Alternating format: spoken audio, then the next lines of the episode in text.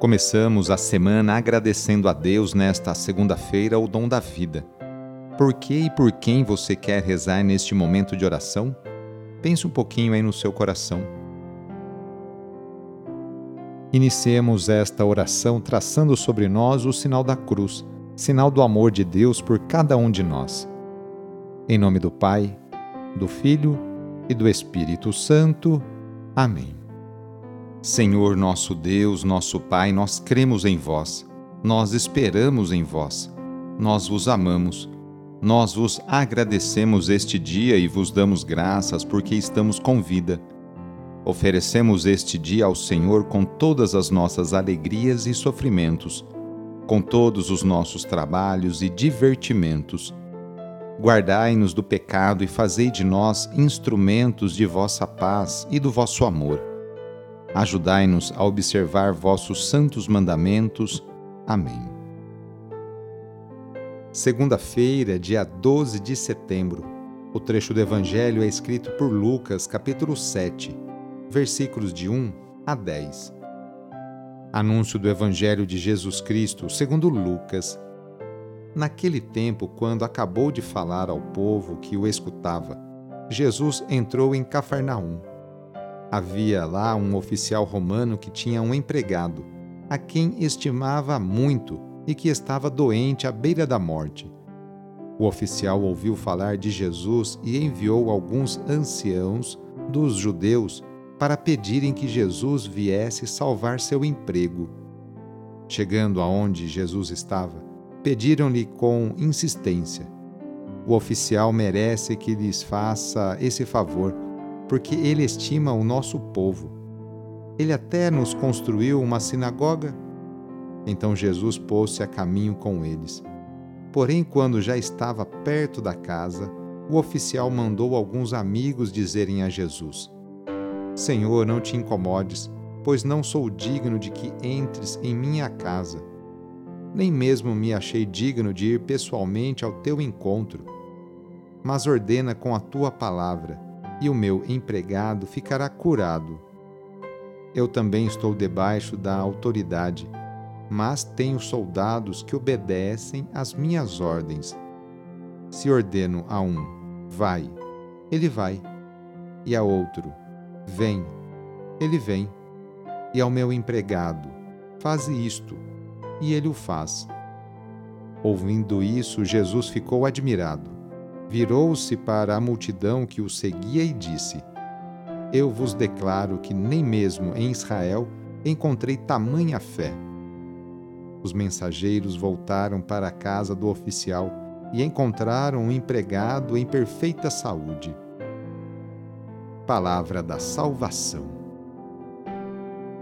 Movido por constante zelo missionário, Jesus quer chegar a todos, ao povo eleito, seus conterrâneos, e aos de fora, os pagãos. A este último grupo pertence o centurião. Serve-se de intermediários, anciãos dos judeus, para levar seu pedido a Jesus, que fosse curar seu servo. Com essa atitude, ele reconhece que a fé devia ser comunicada aos pagãos por meio de Abraão e seus descendentes. Jesus se põe a caminho não chega à casa do enfermo. Não se encontra com o centurião, que se acha indigno de recebê-lo. Porém, acredita firmemente que basta uma palavra do Mestre para que seu servo recupere a saúde. A cura se dá, acontece, e Jesus salienta a profunda fé do centurião. Nem mesmo em Israel encontrei fé tão grande. Acaso será que nossa fé, a minha e a sua fé, é suficiente para fazer Deus vir em nossa direção e atender nossos pedidos? Iniciando a semana, nos colocamos nas mãos de Deus. Colocamos também nossas alegrias, dificuldades e conquistas. Agradecemos juntos a Deus as oportunidades que Ele nos concede para praticarmos o bem e a justiça no cotidiano. Invoquemos neste dia a bênção sobre o ambiente de trabalho, por intercessão de São José, esposo de Maria, e padroeiro de todos os trabalhadores, rezando: Ó Deus, nosso Pai, eis-nos aqui para iniciar uma nova semana de trabalho e exercer nossa profissão com dignidade e amor. Oferecemos nosso suor, lutas, alegrias e dores. Agradecemos pelo emprego e pelo pão de cada dia.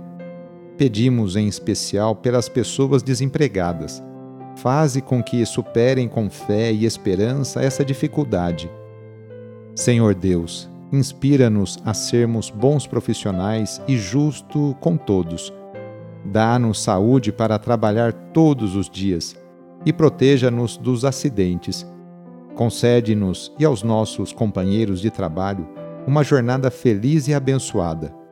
Enquanto nós trabalhamos, guarda também a nossa família e a nossa casa na tua paz. Tu, que és o mestre de todas as profissões, derrama a tua bênção sobre todos nós, trabalhadores, e pedimos a poderosa intercessão e proteção de Sua mãe, Maria Santíssima, e de seu pai adotivo, São José. Ave Maria, cheia de graça, o Senhor é convosco.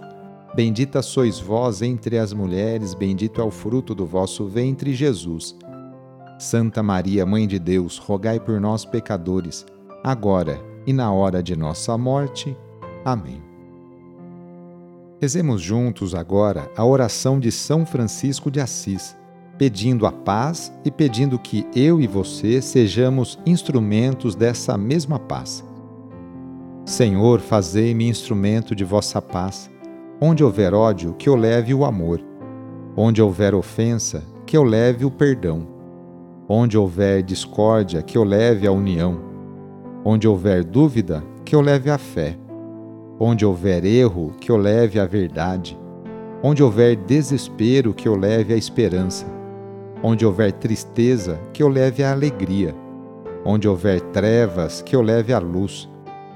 Ó Mestre, fazei que eu procure mais consolar que ser consolado, compreender que ser compreendido amar que ser amado, pois é dando que se recebe, é perdoando que se é perdoado, e é morrendo que se vive para a vida eterna. Amém. A nossa proteção está no nome do Senhor, que fez o céu e a terra. O Senhor esteja convosco, Ele está no meio de nós. Pela intercessão de São José, desça sobre você, sobre o seu trabalho, a bênção do Deus Todo-Poderoso, Pai, Filho e Espírito Santo. Amém. Foi muito bom rezar com você hoje. Se esta oração está te ajudando, eu fico muito contente. Então envie o link da oração para seus contatos, familiares, amigos, conhecidos. Eu sou o padre Edmilson Moraes, salesiano de Dom Bosco e moro atualmente no Colégio Salesiano Santa Terezinha, em São Paulo. Que Deus continue abençoando você e sua família. Abraço e até mais!